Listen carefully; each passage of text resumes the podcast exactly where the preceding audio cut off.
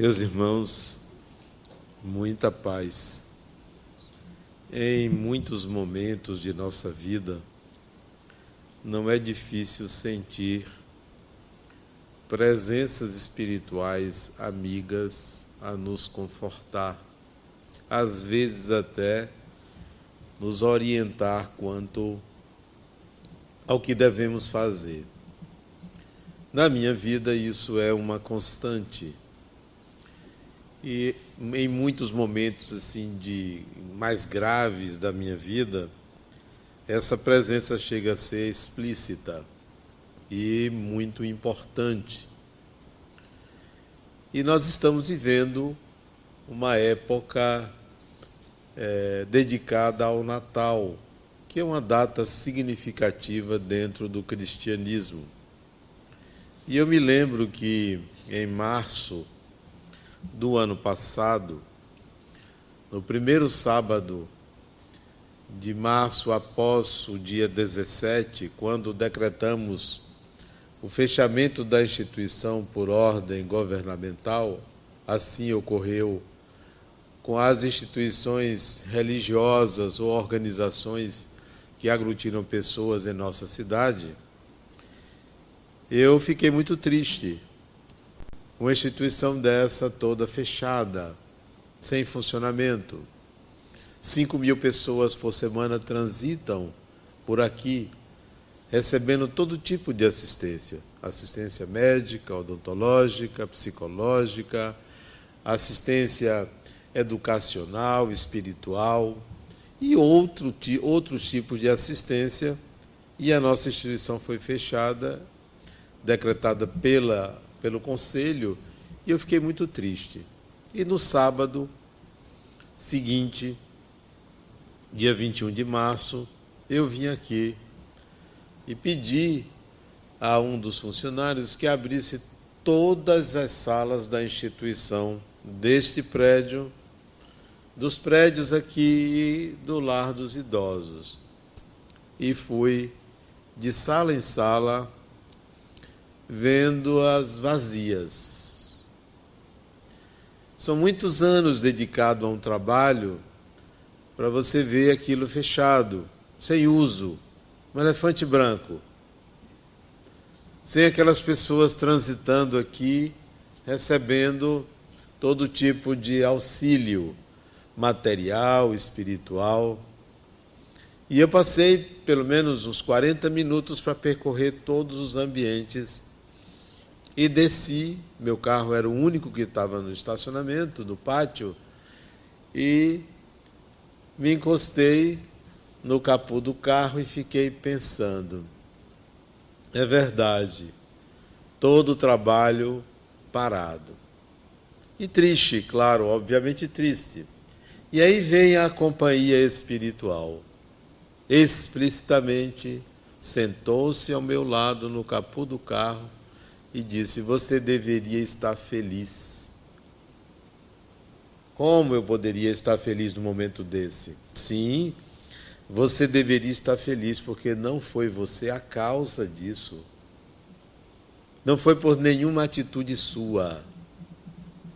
Então fique feliz por isso. Você não tem o poder de tudo. Por que triste? Se não foi você. Se é uma questão mundial, fique feliz por não ser você a causa. Eu agradeci a lição e saí daqui um pouco mais confortado. É, não foi eu a causa. Não sou eu que decreto algo para prejudicar pessoas ou que a minha conduta possa ser utilizada para denegrir a imagem da instituição. Que bom que isso não acontece. E isso ecoou na minha mente durante muito tempo. Esta fique feliz por não ser você a causa. E eu trago vocês a reflexão sobre isto. De que você é causa? a reflexão sobre o Natal. Por que, que o Natal é uma data ou uma festa que aglutina pessoas? Porque nós somos solitários. Porque na intimidade da nossa mente não entra ninguém. Porque nós somos seres que ninguém completa ninguém. Por mais que sejamos casados, irmãos, pais, filhos, ninguém completa ninguém. A necessidade é tão grande que datas, tão grande que datas como essa reconfortam a gente, trazem paz, harmonia, equilíbrio, renovação e uma série de sentimentos agradáveis à alma humana. Porque somos seres solitários. Às vezes você convive com a pessoa décadas e não a conhece totalmente. Por quê? Porque cada um tem a sua intimidade. Na mente de cada pessoa há um mundo, há um universo particular. Então, observe como, nesses dias de Natal, a gente se aglutina, família, amigos, parentes, pessoas distantes, vêm ao nosso lar, nos encontramos em diversas tribos, mas lá no fundo a gente se pergunta: como estou eu nesse grupo? Como estou eu na vida? Faz um balanço, uma análise pessoal, buscando se sentir melhor, buscando superar dores, adversidades, superar inabilidades, inadequações, problemas, conflitos, porque porque o Natal leva a isto, a um exame de consciência. Pena que esse exame de consciência seja feito de uma forma inadequada. Por que inadequada? Porque o balanço que a gente faz sobre nós mesmos é avaliando se fizemos o bem ou o mal. Como se a vida pudesse ser resumida em atitudes para o bem ou para o mal. A vida é um complexo de experiências significativas e que nem sempre a gente pode atribuir um valor de bem ou de mal. Então, essa não deveria ser a forma de avaliar a vida íntima, a vida pessoal no Natal, ou em momento algum. Mas que forma você poderia analisar a sua vida a partir de então? Eu lanço, trago de volta a visão do meu amigo espiritual a quem eu tenho uma relação muito próxima, muito íntima. Não foi você a causa. Fique feliz. Eu trago de volta esse pensamento. Não foi você a causa. Fique feliz. Isso quer dizer que a causa de tudo que existe na sua vida é você. Tudo, tudo, absolutamente tudo. Você é a causa do seu bem, você é a causa do seu mal, você é a causa da sua dor, da sua alegria, você é a causa do seu sofrimento, da sua tristeza, você é a causa. Ora, se você é a causa, então vamos causar de uma forma diferente. Vamos promover uma outra, uma outra forma de causar. Há algo inevitável na vida humana que é o viver. Não tem saída.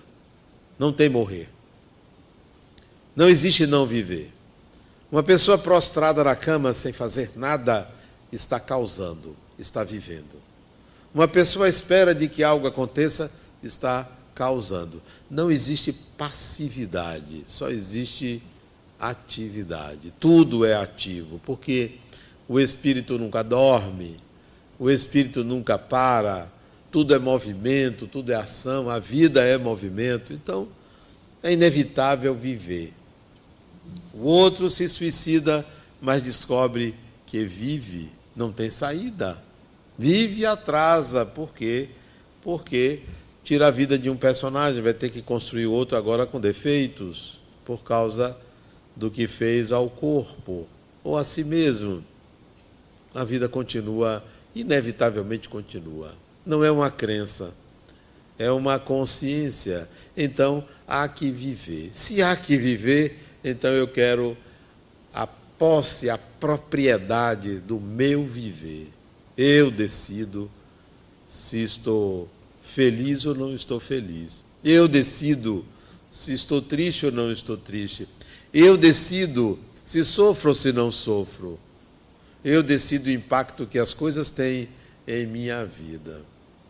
Bom, então eu vou, a partir de agora, é, tomar as rédeas do meu destino e dizer: eu sou feliz, eu sou feliz. Em que pese dificuldades, problemas, conflitos, perdas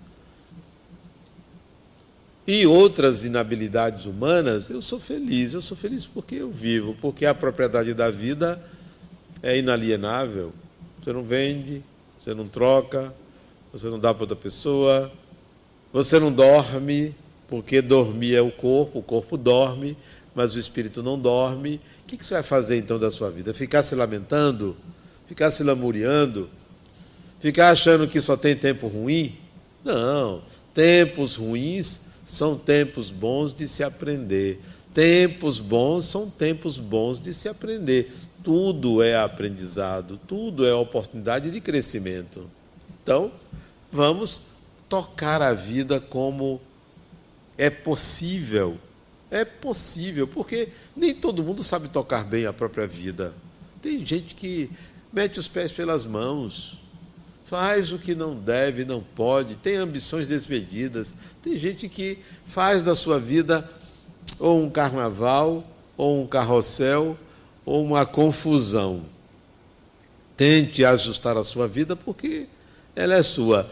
É algo que você não pode largar. É igual a mãe que tem um filho pequeno. Não tem como, tem que cuidar, porque a criança não cuida sozinha. Então a sua vida você tem que cuidar. Não tem o que fazer. Tem roteiros que você pode seguir para é, lhe dar uma ideia é, aproximada do que é melhor para você e para os outros. Que roteiros são esses? Desde jovem, 20, 20 e poucos anos, eu queria escrever um livro que pudesse é, comentar as palavras de Jesus. Desde jovem eu tinha vontade de fazer isso. Não sabia eu, ou não me lembrava, que eu já tinha feito isso em outra vida. Não lembrava naquela época. Depois eu vinha me lembrar que escrevi um livro em 1917, Jesus o Cristo à luz da psicologia. Eu escrevi esse livro. É um livro grosso, assim, em dois volumes, comentando as falas de Jesus. Por quê? Eu fiz isso lá atrás e já reencarnei com o desejo de continuar fazendo isso e vinha fazer a partir de 2000, final de 2011, início de 2012. Por quê? Porque eu entendia e entendo que palavras de Jesus podem ser um roteiro oportuno, seguro para esta propriedade da própria vida. Por que isso? Porque quando eu comecei a estudar religiões e me detive no cristianismo, fui ler a história de Jesus, me impressionou. Sabe o que me impressionou? Não foram os milagres, não. Não foram, não. Não foi é, o que ele fez é, curando pessoas, transformando é, água em vinho, multiplicando pães, andando sobre as águas, nada disso. Isso poderia ser truque, isso poderia ser algo da crendice popular.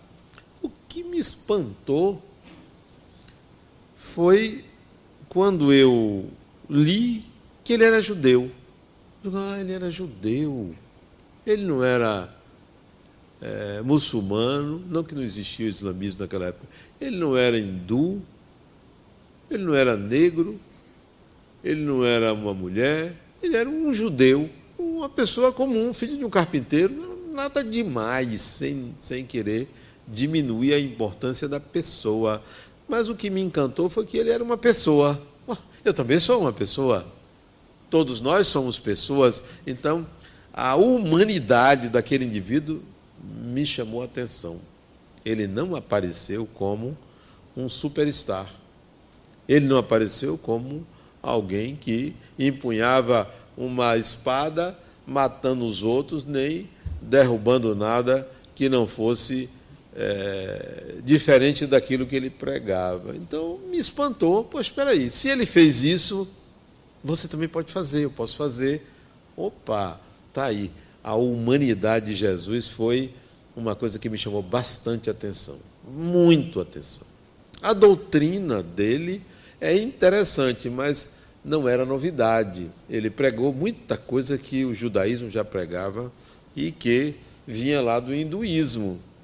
Não me, não me surpreendeu tanto. O que me surpreendeu foi o ser humano. O ser humano. E aí, eu disse: eu vou escrever sobre isso. E aí veio a ideia de escrever o livro Jesus, o intérprete de Deus. O intérprete. Mas quem são os intérpretes? Você é um intérprete, eu sou.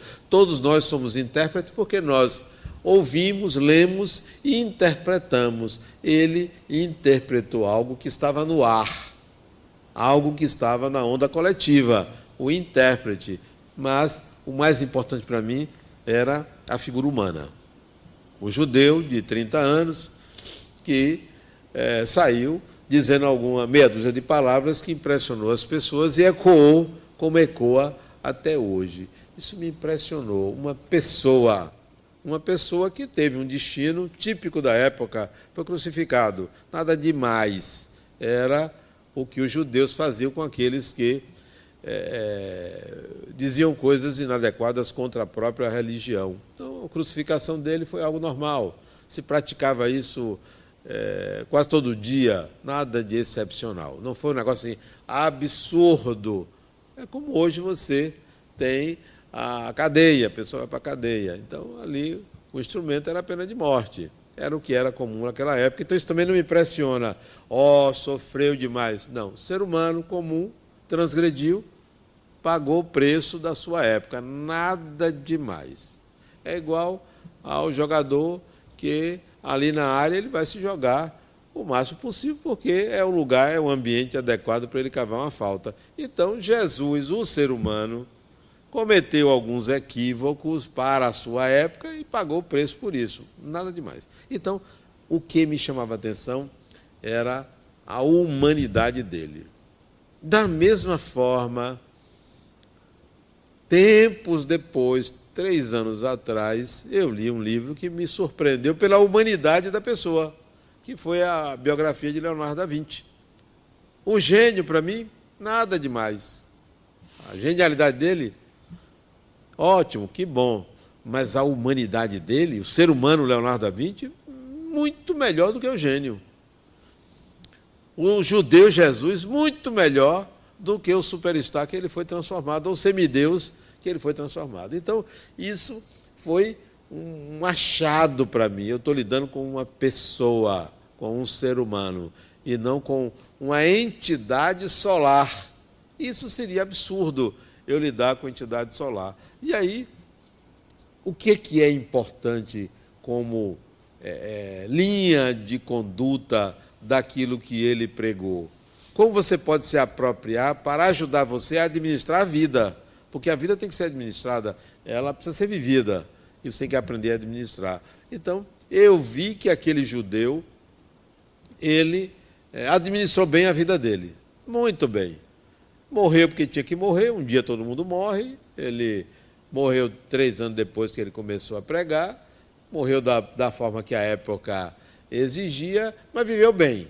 Viveu bem, viveu aquilo que tinha que ser vivido. Mas eu quero pegar a proposta dele para dar para vocês como será que eu consigo administrar a minha vida como ele administrou a dele? Será? Porque se você seguir como roteiro, você vai dizer assim: poxa, então é possível viver bem. Viver bem. Mas não se enganem com essa minha fala, achando que eu vou dizer, ó, perdoe, ame. Não se enganem, porque não é isto. Isso são propostas coletivas. Coletivas. Tem uma individual, tem uma para você. E é essa que eu quero que você se aproprie. Qual é a maneira que eu possa administrar a minha vida como ele administrou a dele. Vamos lá. A primeira coisa que você deve ter na sua vida para administrar ela é a irreverência. Jesus era um judeu irreverente. Ele e ele. Ele só fazia o que ele queria. Era irreverente. Ele não ia pela onda de ninguém. Ele não seguia a onda coletiva. Ele fazia aquilo que ele achava que era o melhor para ele. Será que você consegue fazer isso? Ou você vai continuar vivendo uma vida como todo mundo vive, ali no celular, olhando as redes sociais, ali matando o tempo, ali olhando para ver se engordou um pouquinho, se emagreceu, ali olhando se tem, ainda tem ruga, não tem ruga. Será que você vai ficar fazendo isso? Quanto tempo? Ou vai ficar olhando se você ganhou mais ou ganhou menos dinheiro? Que tal você olhar para você com uma certa irreverência? Eu preciso fazer alguma coisa para que minha vida valha a pena. Vale a pena. A irreverência dele era: não se lamente, não se vitimize. Será que você consegue administrar uma vida onde você não vai se vitimizar, se lamentar? Não lamente. Você não é causa. Fique feliz porque você não é causa do mal, do mundo, nem de ninguém. Você só é causa de você.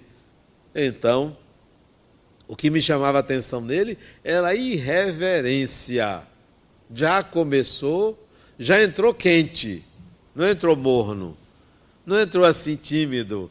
Ele já entrou dizendo: Olha, vocês todos aí se arrependam porque é chegado o reino dos céus. Quer dizer, é chegada a imortalidade, a consciência da imortalidade. Então, adotem reverência. Fiquem pessoas insatisfeitas com a vida que levam, com o tempo que matam, com a indisposição, com as lamúrias e toque a vida com irreverência. Então, isso é o que eu retirei do judeu, daquele judeu, que, como judeu, não admitia mulher junto dele. Mulher ficava em segundo plano. O judeu, Jesus, não, não chamou nenhuma mulher.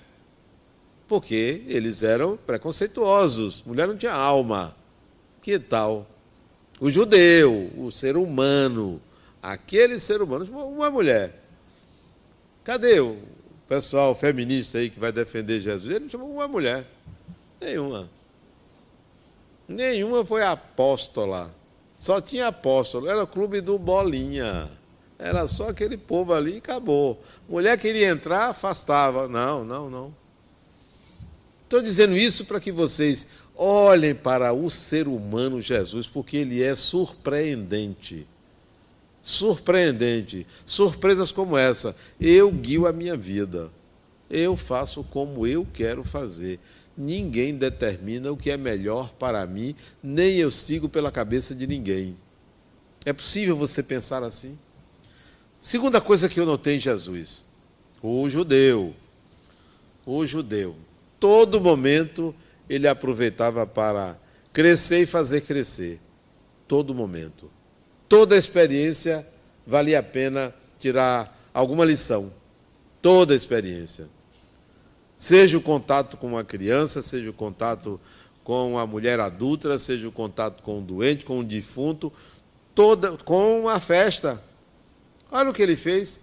Estava lá, numa festa, veio uma mulher, começou a alisar os pés dele, massagear os pés dele. Olha, pensa que ele diz sai daqui? Não, ele deixou. Ela me tem por pouco tempo. Aproveitou. Esse é o ser humano. Esse é o ser humano que estava ali sabendo o que queria. Então, que tal você olhar para o judeu e dizer assim: bom, eu vou é, seguir a minha vida segundo uma filosofia própria. Qual é a sua filosofia? Qual é? É a filosofia dominante? Ou você desconfia que você tem intuições quanto às coisas, quanto à vida? e você agora vai construir a sua filosofia que não é igual a de ninguém. Quando você diz assim, não, eu ouço uma, um anjo bom, um anjo mau, que tal você materializar isso? Uma vez um paciente meu, isso tem tempo, disse para mim, Adenal, eu ouço uma voz que fica me dizendo um bocado de coisa. Digo, é, você ouve uma voz interessante. Eu também ouço, mas eu não ouço uma, não, eu ouço um bocado. Ele disse, é mesmo, um bocado. É voz de homem, é voz de mulher, um bocado de coisa me buzinando na minha cabeça. Eu já me acostumei, né? Já me acostumei. Aí eu perguntei, essa voz que você ouve, é um homem ou uma mulher? Não sei, uma voz. Vamos tentar materializar. Vamos tentar trazer isso para a consciência. Ao invés de você ficar só nessa ideia de que é uma voz, que é uma voz, vamos trazer. Essa voz tem algum timbre? Você está ouvindo agora aí? Isso é na sessão de psicoterapia, quando eu atendia presencialmente. Agora que eu gostei do online, vai ser difícil voltar para o presencial, né? Aí ele diz: Estou ouvindo sim. O que é que a voz está dizendo? Está me xingando. Ele, Certamente não gosta de você. A voz é grossa, é fina. Ele disse: é, Não é grossa. disse, então é de um homem ou de uma mulher? É de uma mulher. Vamos lá, então nós já temos uma ideia. Né? Veja o que é você trazer para a sua realidade aquilo que é, sem ficar na imaginação. É de uma mulher, é de uma mulher. Ela é alta, ela é baixa. Não, eu não vejo, não. Mas imagine. Crie, imagine, fantasie. Não me importa agora se isso é verdade ou não é. Não, ela é um pouco mais baixa do que eu. Ele dizendo: Ah, tá bom. Dá para você ver como é que ela se veste? Eles: Não, não consigo, não. Eu posso fazer uma pergunta a ela, você transfere? Não, ela está ouvindo. Aí eu perguntei: o que, que ele fez a você? Vocês não imaginam o que aconteceu naquela memorável sessão. Não imagino. Você não tem a menor ideia. De você saber que estava ali com duas pessoas, uma encarnada e outra desencarnada. Pasmem. Enquanto eu conversava com eu pedi ele que se levantasse. Ele estava em pé na minha frente, a um metro e meio de distância, eu em pé também, encostado na bancada da minha sala. E lá ao fundo estava um sofá. E aí, quando ele começou a descrever, eu comecei a enxergar a mulher sentada, rindo, eu digo, eita sessão boa essa, né? Eita sessão boa. Quando você está ali nas duas dimensões, para mim aquilo não tinha nenhum problema, porque desencarnados em nossa vida é prato do dia. Não se espantem. Ainda bem para vocês que vocês não veem, né? Para vocês. Para mim, tanto faz. Até mesmo os que assustam, não problema nenhum. Ô meu amigo, deixa de cara feia. Não deixa fazer cara feia para mim. Não precisa não. Não precisa não, fique tranquilo. Vá por mim. E aí a mulher ali, rindo, né? Pergunte a ela o que ela lhe fez. O que você fez a ela. Para ela estar buzinando no seu ouvido. Aí ele começou a chorar e a dizer ela dizendo através dele o que ele fez a ela, que eu, claro, não vou cantar, contar pela, pelas atrocidades que ele cometeu a ela, com ela, contra ela, em outra vida. E ele chorava e dizia o que ele fez a ela. Memorável sessão em que ali se tenta uma conciliação improvável de acontecer. Improvável de acontecer. Ninguém consegue conciliar em um minuto, dois minutos, a história de uma vida. Crimes que foram cometidos, absurdos, estupros, violências diversas. Não, não consegue. O máximo que você consegue é trazer à consciência: olha, isso é provável que tenha acontecido. E ela o massacrava já tinha mais ou menos uns três anos. Três anos de massacre direto pelo que ele fez a ela. Traga, porque aquele judeu fez isso. Viu uma pessoa perturbada, perguntou: o que é que você quer com ele? Pergunte a um espírito que esteja lhe perturbando: o que você quer contra mim? O que, que eu lhe fiz? Se eu lhe fiz alguma coisa de mal, eu estou aqui disposto a resolver. O que, que eu posso fazer? Interessante que sexta-feira de manhã, sexta-feira passada, eu conversei com uma pessoa que também passando pelo mesmo problema, uma mulher. Adenal, ele está aqui. Está aqui e está dizendo que você não vai conseguir nada comigo. Você não vai conseguir me ajudar. Isso não foi em terapia, não. Foi conversando numa sala, na minha sala lá no lado dos idosos. Eu disse, diga a ele, ele está me ouvindo, está te ouvindo, ele está aqui. Diga a ele que eu gostaria da ajuda dele. Que eu não vou expulsá-lo, não. Eu quero que ele Todas as vezes que você vier a mim, ele esteja presente, porque eu quero a ajuda dele para ajudar você e ele. Diga isso a ele, que eu quero. Eu quero a ajuda dele. Que ele faz isso é por amor. É um amor doente. O que o judeu Jesus me ensinou foi tratar as pessoas como elas são, sejam encarnadas, sejam desencarnadas, sem medo, sem afronta, mas de pessoa a pessoa. Por que que nesse Natal você não faz diferente e trata as pessoas como pessoas, sem aquele aquela máscara de que está tudo bem, que está tudo ótimo, está tudo maravilhoso? Não, eu vou sorrir, mas se vier falar comigo sério, eu vou falar sério.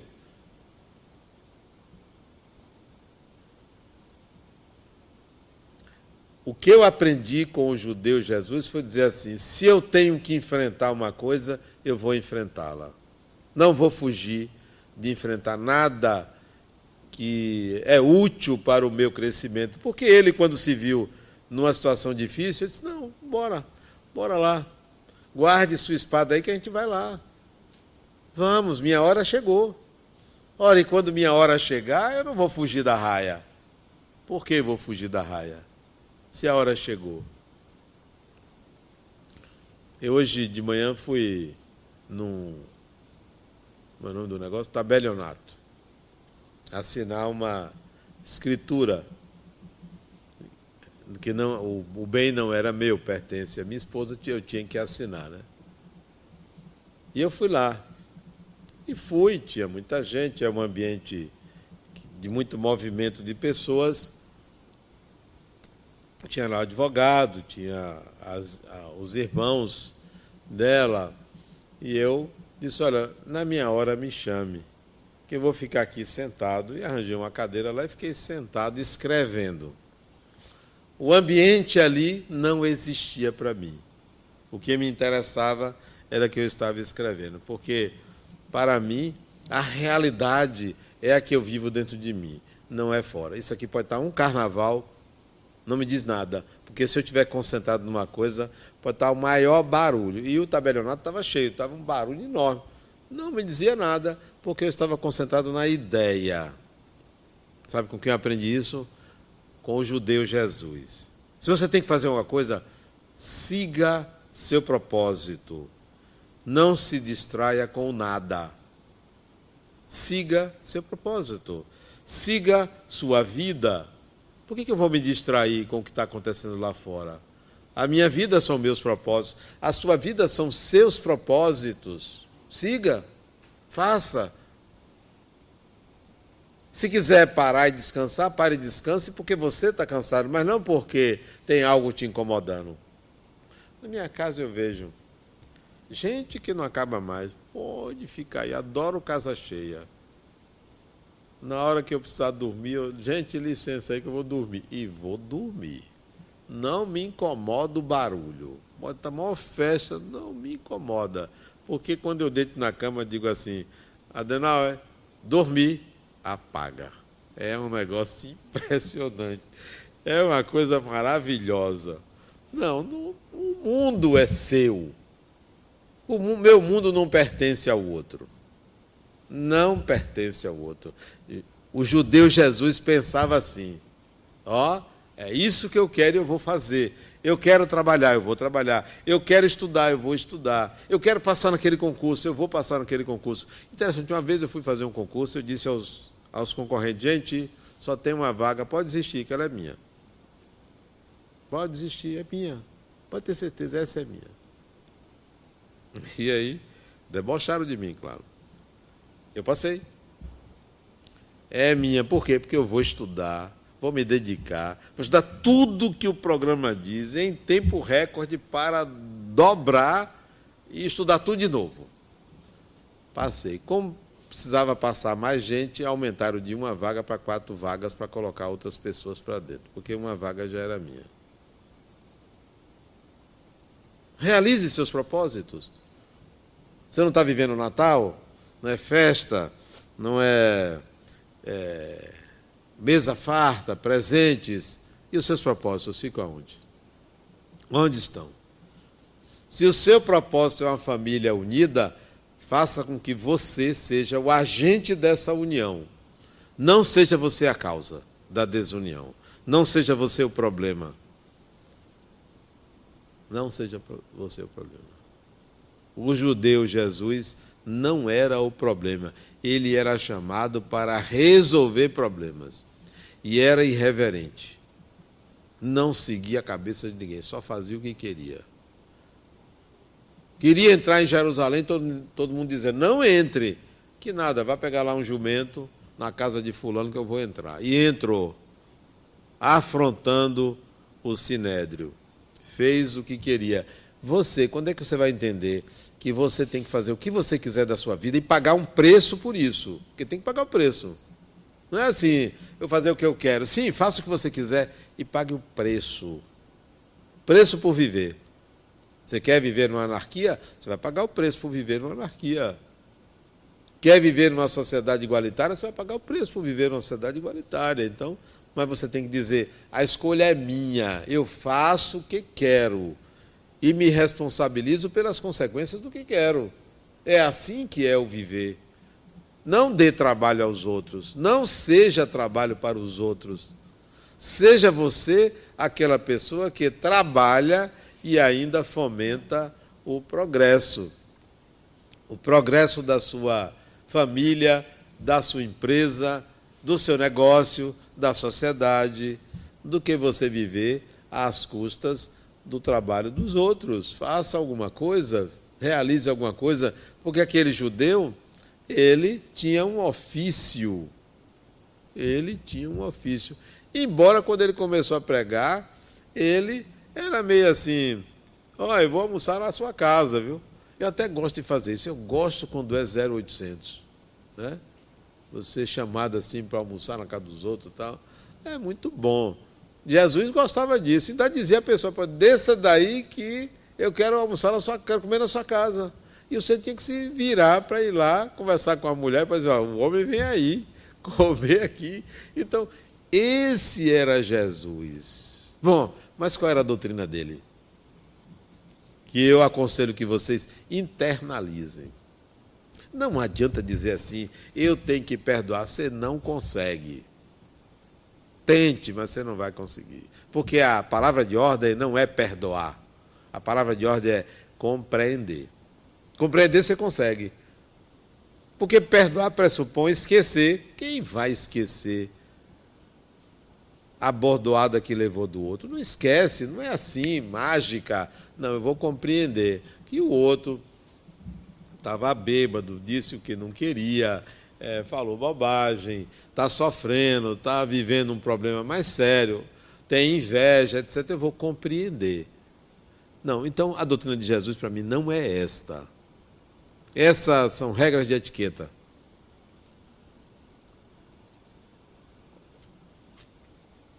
Não é possível que um espírito como ele viesse para dizer a mesma coisa que os outros disseram. Porque Amar a Deus sobre todas as coisas e ao próximo a si mesmo é o primeiro mandamento que está no judaísmo é, mais de 1.600 anos antes de Jesus. Então, ele não veio repetir. Perdoar, isso já estava escrito. embora se dizia que olho por olho, dente por dente, mas tinha no Antigo Testamento também o perdão.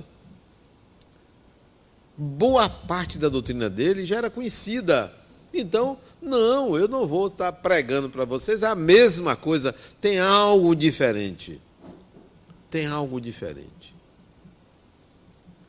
É igual a artista. Você pega um artista aí, tudo igual. Não, eu estou exagerando. Mas tem muitos que se repetem. Mas tem um ou outro que tem uma diferença. Não, esse eu quero ouvir, porque tem algo diferente, tem uma arte envolvida, tem uma expertise. Sim. Jesus tinha uma coisa diferente de todos os outros intérpretes de Deus. Quem foram os outros? Buda, de, depois Maomé, Lao Tzu, Lao Tse, Zoroastro, muitos outros, intérprete de Deus. Você também é intérprete de Deus do seu modo, do seu jeito. Todo mundo é. Mas ele tinha uma coisa especial e que eu nunca vou esquecer, porque isso me encantou no judeu. Me encantou. E eu gostaria que encantasse você. Eu gostaria que você levasse a sério isso. As religiões têm pregado coisas para aplacar a consciência, para harmonizar a consciência. Isso é bom. Isso serve para manada. Elas não falam para você. Elas falam para o ser humano, para a coletividade. Mas Jesus disse uma coisa para você para você. Porque disse para mim: e se você levar a sério, você muda a sua vida. Você administra melhor sua vida. Transformaram a doutrina de Jesus em crença. Isso é bom e é ruim. É bom porque você é, aplaca a fúria coletiva, mas isso é ruim porque limita o avanço do indivíduo. O indivíduo fica ali limitado àquela doutrina. Você não avança. Mas ele disse uma coisa que a mim confortou bastante. Ele disse muita coisa, muita coisa. Você pega o Evangelho de Mateus, é um evangelho muito longo, o Evangelho de João também é muito longo. Ele disse muita coisa. Mas o que está escrito ali foi de ouvir falar. O que está escrito ali foi traduzido. Jesus falava numa língua que não existe mais, que é o aramaico. Foi traduzido para o grego. Foi traduzido para o italiano, para o inglês, para o alemão. Tudo traduzido e isso sofreu muitas alterações. Tradutor traidor. Muitas alterações e adulterações. Muita coisa. Mas tem lá em profundidade algo que não se alterou. Ele começou a pregação dele dizendo: Para que veio? Para que veio? A segunda frase de Jesus foi: Arrependei-vos, porque é chegado o reino dos céus. E aí está o segredo. Ninguém nunca falou nesse reino. Ninguém nunca falou. Ninguém nunca disse o que é esse reino. A palavra reino foi a palavra que ele mais utilizou em todos os evangelhos. Se a palavra amor ele disse uma dúzia de vezes, a palavra reino ele falou 156 vezes. Ele veio para o judeu, para falar desse reino. A questão é que reino é esse? Porque ele descreveu esse reino em parábolas, muitas parábolas. O reino dos céus é isso, o reino de Deus é aquilo. Ele descrevia, tentava levar à consciência coletiva uma ideia do que fosse esse reino. E a maioria acredita que esse reino é depois da morte. A grande maioria. Que o reino de Deus é um céu. A maioria acredita que o reino dos céus É um lugar maravilhoso. Católicos acreditam nisso, espíritas acreditam nisso, evangélicos acreditam nisso, muçulmanos acreditam nisso. Todo mundo acredita que é um lugar maravilhoso, fantástico, que vão aqueles eleitos, vão aqueles bons. É a crença coletiva. Eu não aceitei isso, não é isso. Não é. Não pode ser isso. É muito pequeno. Você viver aqui 100 anos penando, no final você diz eu me arrependo, aí você vai para o paraíso. Que, que, que lógica é essa? Isso não é lógico. E aí, você vai ter que descobrir que reino é esse. Eu descobri. E digo assim, alto e bom som.